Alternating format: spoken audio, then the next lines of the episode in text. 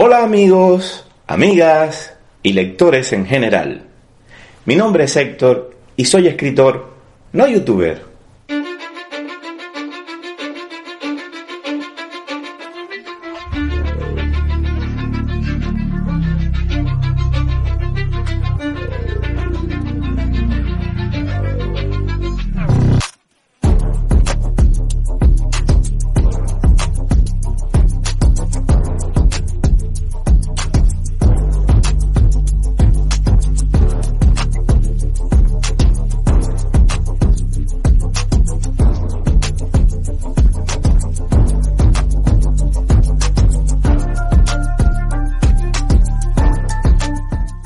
Hola y bienvenido. Si en algún momento digo tenemos nueva polémica en las redes, realmente tiene poca sustancia porque en este mundo del clic, en una sociedad de cristal plagada de ofendiditos, saltan polémicas casi todos los días. Si me estás viendo o leyendo en algún momento del futuro, te estás enterando que en enero de 2021 sufrimos una fuerte pandemia. Un grupo de políticos españoles se saltó un protocolo establecido para vacunarse contra el coronavirus que puso en jaque a la humanidad en 2020 y 2021. Pero la polémica a la que quiero referirme no es si los políticos tienen o no tienen derecho a vacunarse. No me interesa aquí porque no hablaremos de política, al menos no de forma directa. Nos interesan en este caso la literatura, el cine, las series, los idiomas, el lenguaje y el arte en general. Eh, quiero referirme en este caso concreto a la polémica que salta cuando alguien usa el término pícaro para referirse a este tipo de actos inmorales o ilegales. De manera habitual, cuando en España, mi patria adoptiva, alguien se salta la ley, se suele establecer un paralelo con el término pícaro, lo cual tiene sentido, pero lo que sorprende es que a la vez se considera que llamar pícaro a alguien suaviza o matiza la naturaleza ilegal o inmoral de la falta cometida. Lo cual es interesante porque la definición original no tiene esta matización. Cada vez que alguien se refiere a la picaresca como forma de caracterizar a estos que cometen la falta o delito, alguien se molesta porque consideran que existe, al llamarles pícaro, una rebaja natural de dicha infracción, negligencia o engaño. Picaresca, dicen estas personas, es saltarse la cola en la panadería. Eso no es picaresca. el hecho este de vacunarse o de saltarse la cola de la, de la cola eh, del protocolo establecido, dicen esto no es picaresca, es sinvergonzonería, sinvergonzonería pura y dura de estos que juegan a la ruleta rusa con la vida de ancianos y sanitarios. Y yo creo que tienen razón en su indignación por el hecho en sí, que alguien se salte un protocolo establecido donde se primero se vacunan niños y ancianos, pues no me parece lógico. Pero no tanto con la acepción de pícaro. Lo primero sería establecer entonces, ¿es correcto o adecuado usar la definición de picaresca en este caso? ¿Qué es un pícaro? El diccionario de la Real Academia de la Lengua Española recoge en la página 1750 que lo picaresco y la picaresca en su primera acepción es perteneciente o relativo a los pícaros y refiere al pícaro como listo y espabilado. Si nos quedamos solamente aquí parecería poco serio definir como pícaro a quien se salta la ley para vacunarse cuando no le toca. Da igual lo grandes o justificados que sean los motivos que tenga una persona para hacerlo. Pero es que en las siguientes acepciones pícaro es un tramposo, desvergonzado, dañoso y malicioso. E instituye como sinónimos también bajo, ruin, falto de honra y de vergüenza, astuto, taimado, persona de baja condición, eh, ingeniosa y de mal vivir. Probablemente tienes ahora mismo en tu cabeza a alguien a quien conoces, pero déjalo ahí y vamos a lo nuestro. ¿De dónde viene entonces esa suavización del término? ¿Por qué el pícaro, maldito, malo, ruin, ha terminado siendo otra cosa, menos fuerte? ¿Desde cuándo se ha establecido que un pícaro puede tener cierta gracia o justificación de sus actos? Y he aquí lo que nos interesa.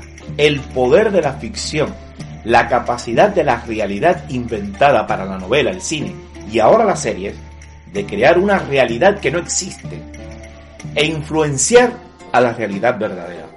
Hablamos de la picaresca como género literario, o mejor, como un tipo de novela dentro del género más amplio de la novela.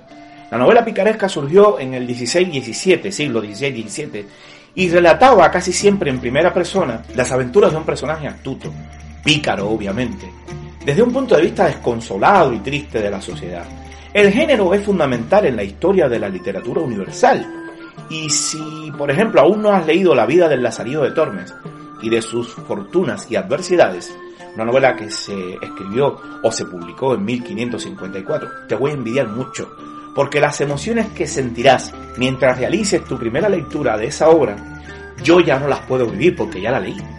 Personajes como el Lazarillo, el Guzmán de Alfarache o Pablos el Buscón, creado por Francisco de Quevedo, han creado una frontera en la literatura. Personajes con marca de antihéroes, contrarios a los hidalgos de las novelas de caballería. Estos personajes de pícaros son gente sin origen noble, pobre, maltratados por la sociedad y que cuentan en estas falsas biografías, a veces con intenciones moralizantes, su desafortunada vida. El poder de crítica social de este tipo de novela hacia la sociedad fue tan fuerte que marcó no solo la forma de escribir durante largo tiempo, sino también a la propia sociedad a la que intentaba criticar. Como pasa muchas veces, la percepción del público, la acogida que tiene la ficción, sea novela, serie o filme, es algo que un autor no puede controlar. Al menos no lo puede controlar del todo en la ficción. Este fenómeno es difícil de calibrar y establecer, pero hoy, distanciados temporalmente, es posible apreciar que determinadas novelas o películas condicionaron visiones de la sociedad hacia fenómenos que éstas vivían. Suelo repetir con cierta obsesión el ejemplo de una novelita menor de Harriet Beecher Stowe, La cabaña del tío Tom, Uncle Stone Cabin, cuya publicación hizo a muchos lectores, especialmente lectoras, comprender que la esclavitud era un fenómeno execrable al que debían prestar atención. De la misma manera, el origen humilde de los personajes de la novela picaresca, la forma en la que tuvieron que buscar soluciones para sobrevivir en ambientes alienantes y poco favorables, hizo que la sociedad terminara por comprender y hasta perdonar sus maldades de pícaro, como más tarde comprendían al robagallinas durante los primeros años del franquismo y como en algunas, eh, algunos países eh, donde hay escaseces, se utilizan eufemismos para llamar al ladrón o al acto de robar. Nos fijamos en este fenómeno. La ficción que condiciona o determina algún aspecto de la sociedad que nos hace mirar desde una realidad imaginada hacia aquellas esquinas concretas del mundo donde vivimos, a las cuales de forma general no miramos y que provoca reacciones ilógicas o razonables pero bueno, reacciones al fin, porque nos enseña que la realidad que existe tiene puntos oscuros que deberíamos corregir. Sí, ser pícaro no tiene ninguna elegancia, ni es moral ni es ético, ni suaviza la maldad de quien comete la picardía, pero reivindiquemos la fuerza de la ficción, la idea de que exista un término como picaresca que ha creado un género una escuela y toda una forma de comprender el mundo. Aunque a veces, como en este caso, nos cree una ambigüedad como sociedad, porque tras esa ambigüedad podría estar también alguna forma de justicia. No al pícaro, sí a la picaresca. Gracias y hasta el siguiente. Rubrico mis libros como H. G. Quintana y con la misma firma podéis encontrarme en redes Escribo novelas y ensayos donde me concentro en las técnicas creativas de la literatura y el cine. La opción más recomendable para apoyar mi trabajo es comprando alguno de mis libros en Amazon, Apple Books, Barnes Noble, la FNAC, librerías y o múltiples tiendas de Internet. También puedes suscribirte a Realificción y dar me gusta a estos vídeos. Puedes contactarme también en contacto arroba realificción.com para colaborar o simplemente comentarme algo. No te pierdas los nuevos proyectos. Gracias.